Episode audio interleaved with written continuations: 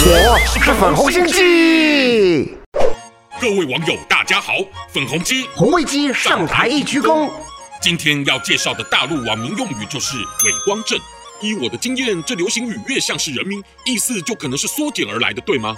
有慧根，没有白费我教您这些时日。但这回我不太想解释。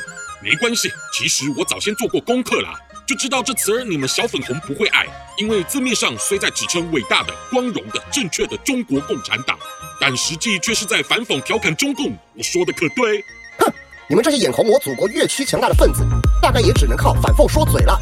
就像咱们依靠实力争取到举办二零二二冬奥，都有闲杂人等暗批我们，真受不了这种酸葡萄心态。您刚可大大说错了，那些批判您们伪光正的声音可没按着来，他们都是光明正大且无惧中共恶势力的正义之士，好吗？真正按着来的反倒是伪光正，一方面不断在逼百万维吾尔族走上灭绝之路，完全是与奥运会创办所强调禁止任何形式歧视的精神背道而驰，也才会引发越来越多人无法认同奥运的主办国可以是一个对其他种族赶尽杀绝的刽子手。拜托，明明就你们外界妖言惑众，还好我们的发言人有肩膀，向世界正气凛然的连说三次：中国没有种族灭绝。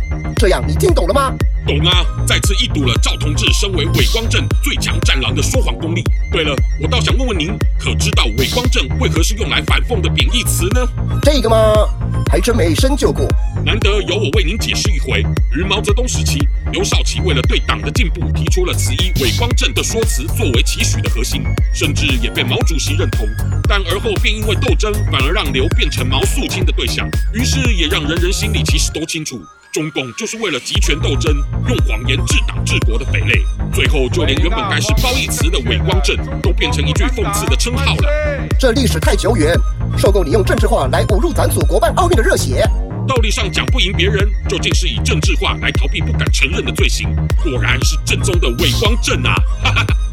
喜欢我粉红心机的话，快按下订阅并开启小铃铛，每次更新就让你看懂小粉红。